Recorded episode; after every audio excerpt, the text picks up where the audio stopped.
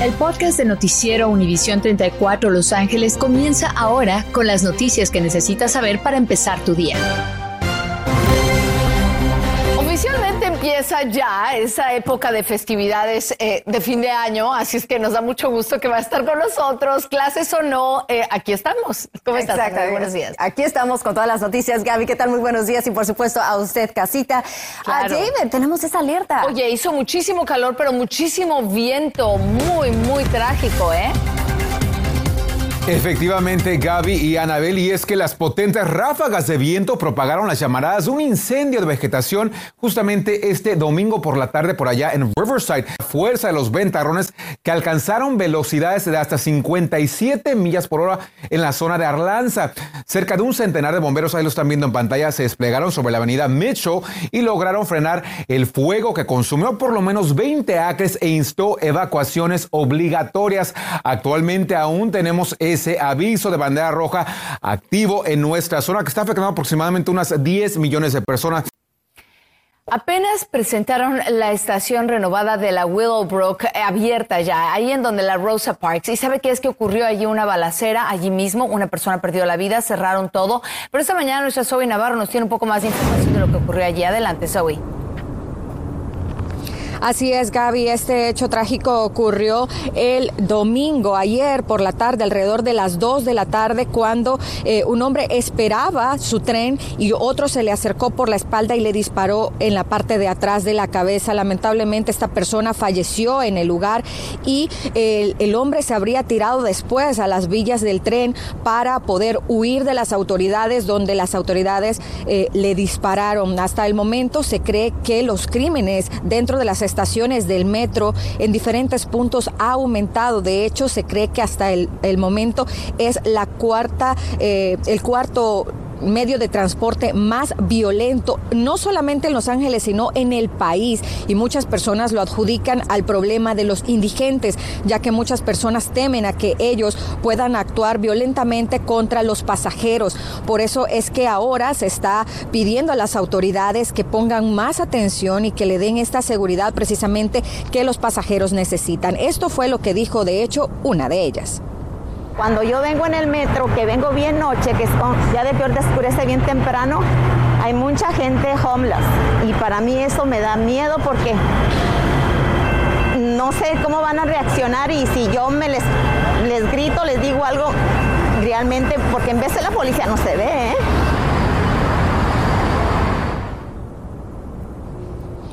Y así como lo dice ella, precisamente ese es el problema. Así que eh, las autoridades estarán poniendo mucha más atención en eso. Y más adelante le tengo a usted cuáles son los eh, consejos que usted puede tomar para evitar o para prever que algo le pueda ocurrir dentro de la estación del metro. Así que quédese con nosotros. Tenemos más información más adelante, Gary.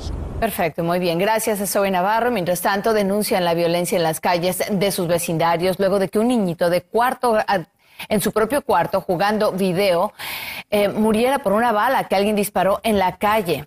Ese niño de 13 años vivía en la cuadra del número 900 de Raymond Avenue, cerca de la calle Mountain, esto es en Pasadena. Los niños y los vecinos que viven allí se guardan en sus casas, pero eso de las 6:12 de la noche escucharon lo que parecían ser cohetes en la calle seguido de ambulancias. Ahí es que supieron todos que habían sido balazos y una vez más había una víctima. Son unos cobardes, porque no tenía culpa esa, esa era un, un niño inocente, completamente inocente. Pues, no tengo, ah, no sé por qué lo hicieron. Es demasiado común en su área, ¿eh? Y esta vez se cobró entonces la vida de ese niñito de 13 años. Las investigaciones analizan todo. No creen que el menor haya sido el objetivo de los disparos, pero solo quieren asegurarse las, las autoridades. Mientras tanto, los vecinos y las autoridades saben bien del creciente número de pandillas en su área. Esta historia de verdad a usted, dueño de pequeño negocio, es muy importante. Una pareja de restauranteros israelíes en el área de Pico Boulevard y la Robertson son las más recientes víctimas de un ladrón. Se llevó casi 30 mil dólares en efectivo. Ahí lo ve, entra descaradamente por atrás del restaurante a la oficina cuando ya estaban a punto de cerrar y se lleva una bolsa. Para él, afortunadamente, adentro de esa bolsa ya habían colocado el dinero que habían sacado de la caja fuerte. Ahí lo tiene usted en pantalla. El video también revela el vehículo en el que se subió, pero no se ven claramente las placas. Si usted sabe algo, repórtelo, pero por otra parte, tenga mucho cuidado con este tipo de actividades. Cierre bien la puerta de cualquier lugar donde tenga dinero que no esté en caja cerrada. Anabel. Gaby, esta mañana sabemos que en el condado de Los Ángeles se reportaron 1.054 nuevos casos de COVID-19 y 11 muertes más relacionadas al virus. Las autoridades de salud temen que habrá un aumento en casos en las próximas semanas debido a las reuniones familiares que se llevarán a cabo para las fiestas de fin de año. Así que le instan a recibir su vacuna de refuerzo para una mejor protección contra el virus. Recuerde, la dosis de refuerzo está disponible para cualquier persona que haya recibido su segunda dosis de Pfizer o Moderna hace seis meses o la de Johnson Johnson hace dos meses.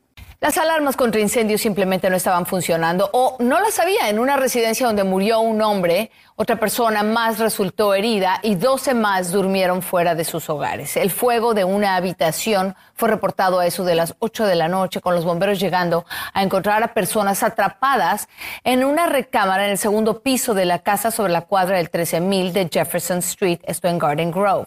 Al escapar una persona resultó herida, un adulto, sin embargo, no pudo ser revivido. Hoy mismo revise sus alarmas contra incendios. Una nueva mancha de petróleo en el mar provocó nueva preocupación por la salud de la comunidad y las playas de Orange County. Y sabe que no han cesado las investigaciones y el monitoreo desde el derrame de petróleo en las costas de Huntington Beach. Buzos especializados de un comando unificado bajaron a revisar ese torniquete o envoltorio que le pusieron a la tubería de crudo que estaba rota en octubre pasado. ¿Se acuerda el problema? Bueno, pues dicen que las nuevas manchas de petróleo son residuales de entonces. Insisten en que no está fluyendo crudo por allí. Para todos los estudiantes del Distrito Escolar Unificado de Los Ángeles fueron buenas noticias que dijeron que quizá eliminarían algunas de las restricciones si todo sale bien en sus escuelas. Mónica García de la Junta del Distrito Escolar Unificado de Los Ángeles nos acompaña con esas buenas noticias. Mónica, llévanos un poquito por los protocolos que vemos ahora. Así es, empezando en enero, esperamos que ya todos los jóvenes que pueden vacunarse estén vacunados todos los empleados vacunados. Entonces, para escuelas donde 85% de los jóvenes ya tienen su vacuna, vamos a dejarlos que no tengan que usar la mascarilla cuando están afuera. Eso es un alivio para todos ellos. También vamos a dar fin a la orden de que todo mundo tome la prueba de COVID cada semana.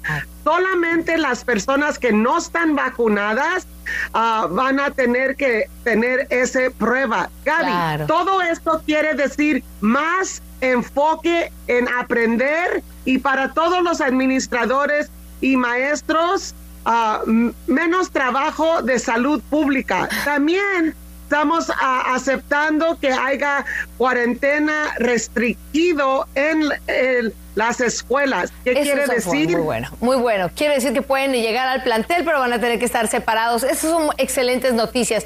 Mientras tanto, va a haber un poco menos de estrés y ayudará eso quizá a reducir la violencia que se ha visto en los planteles. Mónica, es muy preocupante para los padres de familia. Eh, muchos de ustedes en la Junta votaron por eliminar las policías escolares el 25, 25 millones de dólares menos se ven reflejados en más casos de violencia contra maestros y entre estudiantes. ¿Estás todavía convencida de que no debe estar la policía en las escuelas? Estoy convencida que la seguridad viene cuando hay relaciones positivas en cada, uh, cada plantel. Estoy convencida que nomás tener seguridad que es con policía no trabajó. Entonces, ahorita queremos asegurar que tenemos planteles seguros y nosotros también entendemos que estos asuntos de comportamiento que no es aceptable, no es algo nuevo en nuestras escuelas, nuestra comunidad, y quiere ah, dar luz a mucho, mucho dolor y requiere intervención muy fuerte de adultos.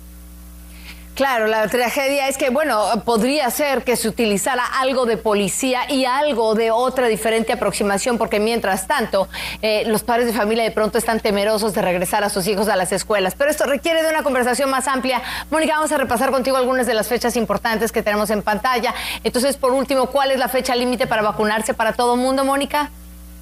Vamos a decir que para el 10 de enero necesitamos todos que tengan su vacuna de 12 años y mayor.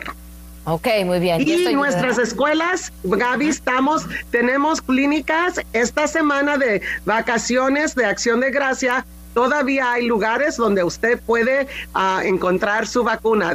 denos una llamada. Ahí está, y ya todo el mundo tiene a estas alturas que saber cuáles son los números del Distrito Escolar Unificado de Los Ángeles. Mónica, muchísimas gracias. Conversamos en otra ocasión. Gracias a ustedes. Estás escuchando el podcast de Noticiero Univisión 34 Los Ángeles con las noticias que necesitas saber para empezar tu día. Y bueno, esta semana no hay clases en el Distrito Escolar Unificado de Los Ángeles, pero sepa que su hijo aún podrá recibir alimentos. Podrán recoger sus cajas de alimentos en uno de los 63 centros de Grab and Go. Cada estudiante va a recibir una caja de alimentos que incluye comida para siete días y una caja adicional del Banco de Alimentos. Estarán disponibles hoy 22 de noviembre de 8 a 11 de la mañana. Para obtener más información y la lista de sitios, visite achieve.lausd.net Café LA. Los partos de bebés sin vida era una ocurrencia bastante rara aquí en los Estados Unidos, pero ahora son mucho más comunes. Revisaron los casos de más de un millón de embarazos en tiempos de coronavirus y descubrieron que las mamás presentan desde partos prematuros hasta complicaciones a la hora de dar a luz. Pero lo más sobresaliente es que con la variante Delta, que es más agresiva, hasta la placenta de esas madres presenta falta de oxígeno y de allí es donde la toma el bebé en lo que está creciendo.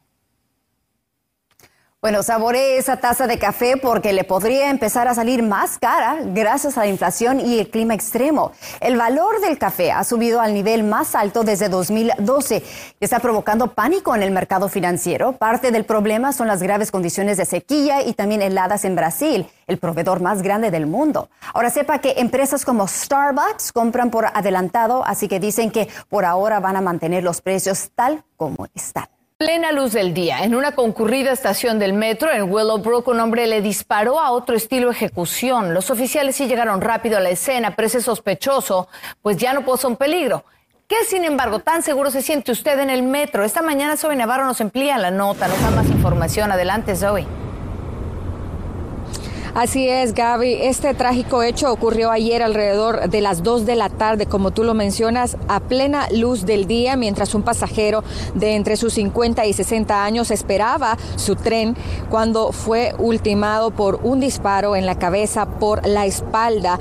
Precisamente eh, esta persona se echó a huir en las vías del tren cuando las autoridades le dispararon y fue herido y ahora ya está en custodia de las autoridades. Pero este tipo de hechos han aumentado De hecho, se cree que en el país es el, el metro una de las formas de tránsito más violentas. Por eso es que ahora le damos a usted algunos consejos que puede seguir, algunas eh, recomendaciones para evitar ser blanco de estas personas que eh, pues quieren hacerle daño. Por ejemplo, en pantalla le aparece una lista. Los pasajeros distraídos, eso es el blanco perfecto, ya que eh, los ladrones están pendientes de si, por ejemplo, usted está con el teléfono, está escuchando música o se queda dormido, es ahí donde pueden eh, aprovecharse de usted. También los robos son más frecuentes al entrar y al salir de los autobuses y trenes, ya que las personas van bajándose rápidamente, pero ellos es donde los atacan, se roban su bolso, por ejemplo, su celular, y se meten o se salen del tren. Y también ocurren más robos en trenes que en otras, eh, otros medios de transporte. Así que si usted tiene algún incidente, recuerde que puede llamar al 888-950-7233 para informar a las autoridades o por supuesto buscar a algún oficial que esté cerca para que pueda asistirlo. Así que le vamos a dar más adelante el número, lo vamos a poner en pantalla para que usted lo tenga a la mano y esté pendiente cuando usted transite en el, en el metro. Así que ya lo sabe, tendremos más información más adelante. Por el momento vuelvo contigo, Gaby. Gracias, Zoe. Sí, efectivamente, lo importante es que la gente se sienta segura cuando transita allí con, usando el metro público o el transporte público. Mientras tanto, a las 5.35 de la mañana, hoy, día 22 de noviembre, esto es lo que tiene que saber. Denuncian la violencia en las calles de sus vecindarios luego de que un niñito en su propio cuarto jugando videojuegos muriera por una bala que alguien disparó desde la calle. Esa familia vive en la cuadra número 900 de Raymond Avenue en Pasadena. Los vecinos escucharon detonaciones a las 6.12, creían que eran cohetes, pero luego escucharon las ambulancias, supieron que eran balazos. Un descarado ladrón se metió, míralo, por la puerta trasera de un restaurante y hasta la oficina en Pico Boulevard y la Robertson en Los Ángeles. Se llevó una bolsa en la que habían puesto el efectivo de la caja fuerte, unos 27 mil dólares, pero además una laptop se llevó. Lo intentó en otros dos restaurantes del área. Sigue suelto, cuidado. Y ya hay más de, menos de 600 personas en hospitales del condado de Los Ángeles, pero la cantidad de personas en cuidados intensivos no ha bajado tanto proporcionalmente. Sepa usted que dieron 1.054 diagnósticos positivos de coronavirus, 11 muertes más relacionadas con el virus se registraron. Aún así, las autoridades temen por un repunte en tiempos de invierno. Bueno, hoy es el último día que los empleados federales tienen para presentar comprobante de que están vacunados contra el coronavirus para cumplir con la orden que el presidente Biden firmó en septiembre. El 95% de los 3 millones y medio de empleados federales ya se han vacunado o han presentado una exención médica o religiosa. El resto tiene solo hoy para hacerlo. La Secretaría de Prensa dijo que no esperan interrupciones en los servicios del gobierno. ¿Qué haría usted si está en una tienda y entran 80 agresivos ladrones a romper aparadores y llevarse mercancía?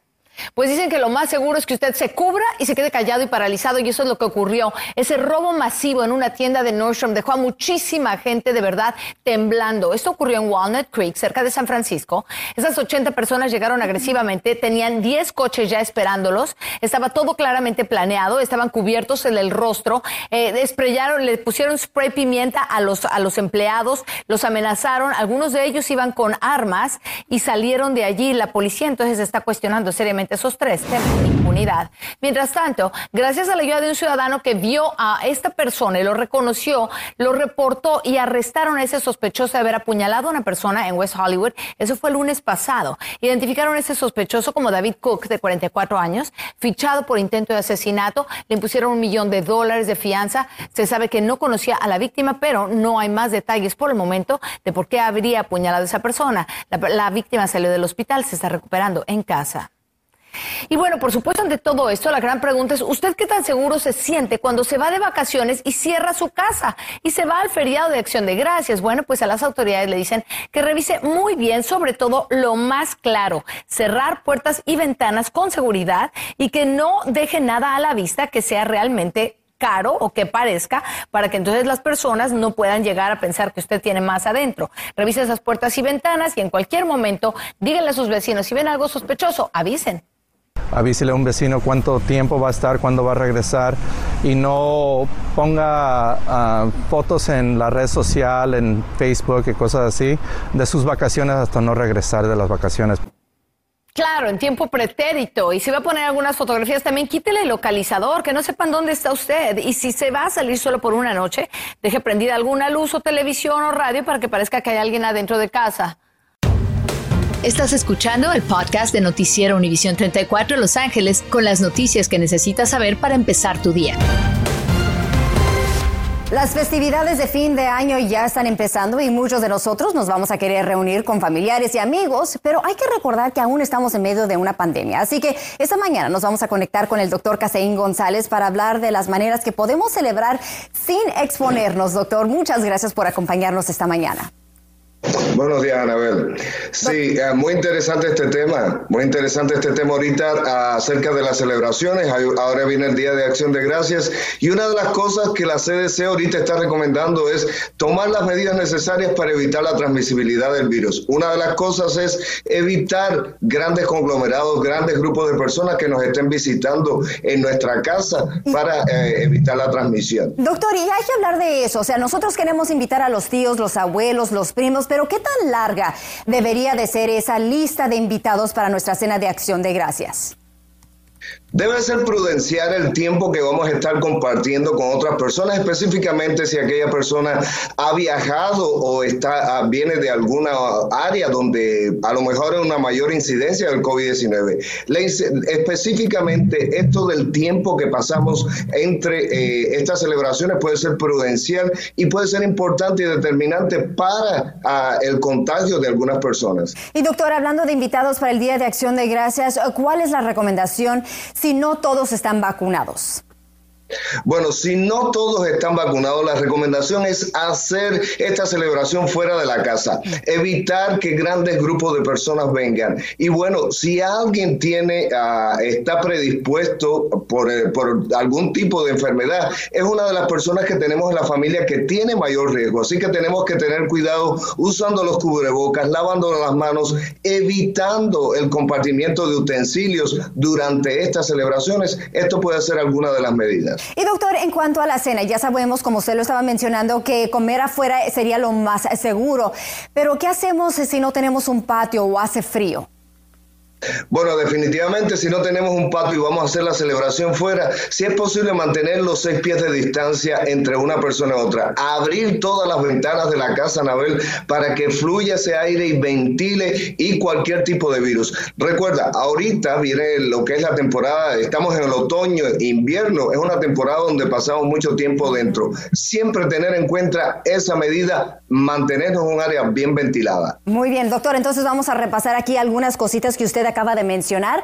Eh, en cuanto a la cena, hay que moverla afuera, esa cena afuera de acción de gracias. Si no tiene un patio, ya sabe, adentro, pero abrir todas las puertas, las ventanas, todo para que esté fluyendo el aire por allá. También reduzcan el tiempo que pasan juntos, o sea, limitar el tiempo que va a pasar con toda la familia, ¿no? Especialmente si algunos están vacunados o otros corren mayor riesgo. Y también siempre usar el cubrebocas, eso es muy importante. Y esas pruebas también, Doc, podrían ser útil, especialmente si nos vamos a reunir con nuestros familiares. Exactamente, asimismo podemos hacer a gente, las personas que van a viajar específicamente, si se quieren hacer una prueba antes de, de, compartir, sería esencial. Muy bien, doctor, muchísimas gracias. Usted se queda con nosotros. Más adelante vamos a seguir hablando con usted. Gracias, Anabel.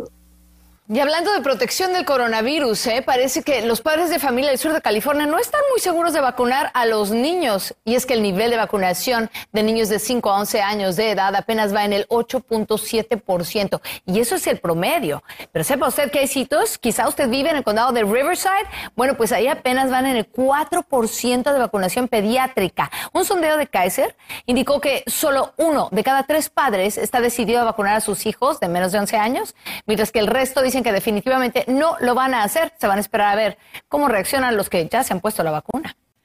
Muy bien, los concejales van a decidir mañana sobre una propuesta de Joe Buscaino que quiere eliminar los campamentos de las calles en Los Ángeles. Y usted, si tiene un concejal, llámele hoy y decida por dónde quieren votar. Y es que quieren que nosotros, como ciudadanos, decidamos si se prohíbe que quien quiere vivir en la calle se quede indefinidamente, aunque haya albergues para ellos, o que les construyan casas permanentes. Y mientras tanto, en su comunidad, fíjese que van a estar regalando pavos. Si usted todavía no tiene el suyo para la cena de acción de gracias, bueno, pues este podría ser una posibilidad. Van a estar repartiéndolos a partir de las 12 del mediodía en Los Comales Café, que está ubicado en el 3329 al oeste de la calle 8 de Los Ángeles. Y está usted invitado. Y también van a estar regalando pavos en el centro comunitario de la ciudad de Bell. Ese está ubicado en el 6250 de la avenida Pine. Tiene que llegar entre las 9 de la mañana y las 12 del día. Van a estar repartiéndolo a través de un drive-thru para que se aparezca por allí. Bueno, ya lo sabe, con los precios de la gasolina un 60% más caros que el año pasado, mucho hemos recurrido a las estaciones de gasolina más económicas y entre esas están cadenas como Costco y Sam's Club. Y es que según analistas, los precios de la gasolina en estos clubs suelen estar hasta 30 centavos más, 30 centavos más bajos en comparación a otras estaciones tradicionales. Y además de eso, tienen incentivos que atraen a los consumidores, así que por eso mismo Sí, Costco y Sam's Club, a ellos les va muy bien en estas. Gracias por escuchar el podcast de Noticiero Univisión 34 Los Ángeles con las noticias que necesitas saber para empezar tu día. Puedes descubrir otros podcasts de Univisión en la aplicación de Euforia o en univision.com diagonal podcast.